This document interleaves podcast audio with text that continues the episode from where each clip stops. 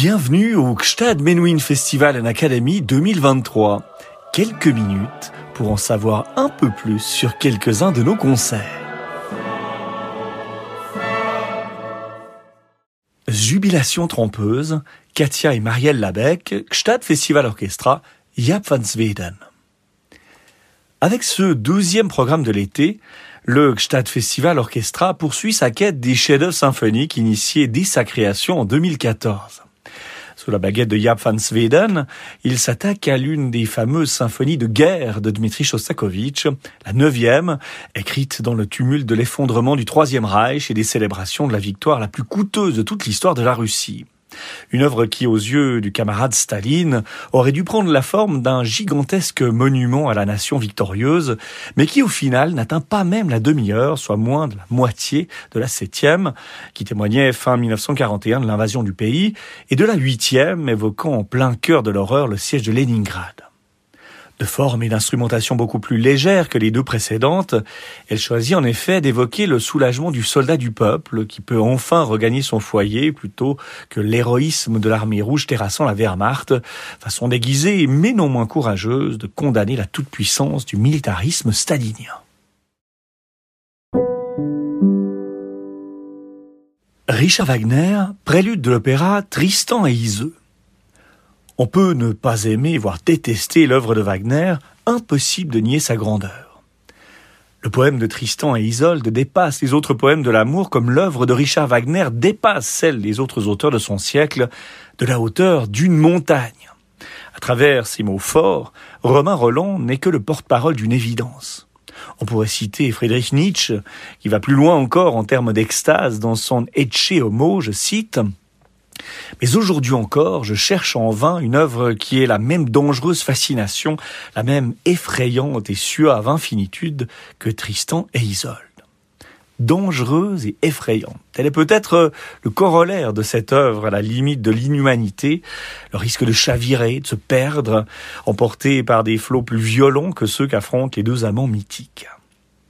Inspiré d'une légende celtique que la France médiévale a fait sienne, hein, et dans son sillage le monde occidental dans son entier, Tristan et Isolde est, avec la monumentale tétralogie, l'ouvrage le plus emblématique de Richard Wagner, le lieu où s'épanouit pleinement pour la première fois son grand projet de transformer l'opéra en drame musical, un projet total où il signe non seulement la musique, mais également le texte et la mise en scène.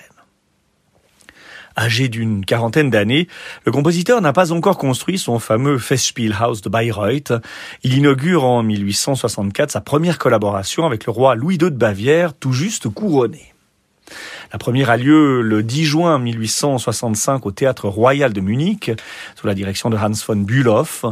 Dans la salle, l'audace harmonique et les dimensions titanesques de l'œuvre, qui peut aisément dépasser les quatre heures de représentation, font grincer certaines dents, de même que le traitement exacerbé que Wagner fait subir à la légende nordique d'origine, entraînant ses héros dans un vertige qui ne peut leur être que fatal. Le temps, depuis, a fait son œuvre, imposant Tristan non seulement dans les théâtres, mais également dans les salles de concert, où des pages comme le Vorspiel, le prélude du premier acte, ou la Liebestod, mort d'amour d'Isolde, font partie intégrante du répertoire. Mozart, concerto pour deux pianos numéro 10 en mi bémol majeur.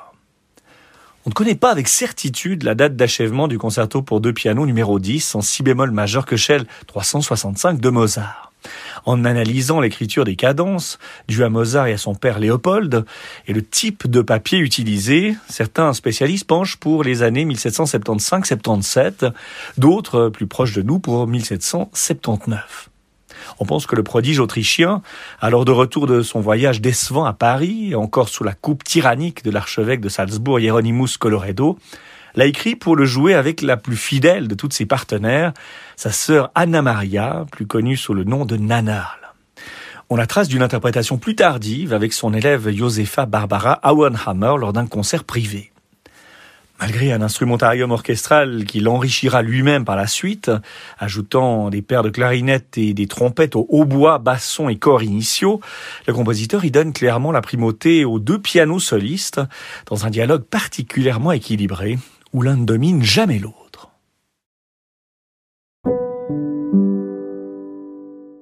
Dmitri Shostakovich, 9e symphonie. Alors qu'au lendemain de la victoire soviétique sur les hordes nazies, le camarade Staline attend du plus célèbre de ses compositeurs, Dmitri Shostakovich, une œuvre dans la veine grandiose de la neuvième de Beethoven, le compositeur russe, qui a pourtant fait merveille dans cette veine avec euh, la septième, qui exalte en 1941 la résistance de tout un peuple face à l'invasion de la Russie par les hordes nazies, et la huitième symphonie, glorifiant en 1943 le martyr de la ville assiégée de Leningrad, livre une épure toute de légèreté qui pourrait, selon certains commentateurs, être une façon d'évoquer le soulagement des militaires enfin autorisés à rentrer chez eux. En voulant chanter la vie, a-t-il failli la perdre? C'est un peu l'histoire de sa vie. Le chiffre 9 est, depuis Beethoven, une sorte d'horizon insurpassable pour bon nombre de symphonistes, de signes indiens à vaincre. Schubert, Bruckner ou encore Mahler n'ont pas réussi à passer outre. Pas sûr, par contre, que Shostakovich, plus d'un siècle après, se soit laissé perturber par cette barrière psychologique. En plein cœur de la guerre, le compositeur est déjà à l'ouvrage et lance lui-même quelques rumeurs sur les contours de sa future neuvième. Certains, au sommet du pouvoir, n'hésiteront pas à parler d'intox lorsqu'ils mettront face à face l'épure finale et cette déclaration d'octobre 1943 annonçant une symphonie magnifiant la grandeur du peuple russe, de notre armée rouge libérant la patrie de l'ennemi, corroborée l'année suivante par l'annonce de la naissance imminente d'une grande fresque avec soliste et chœur. Le résultat, présenté au public le 3 novembre 1945 à Leningrad sous la direction de Yevgeny Mravinsky, ne pouvait être plus éloigné.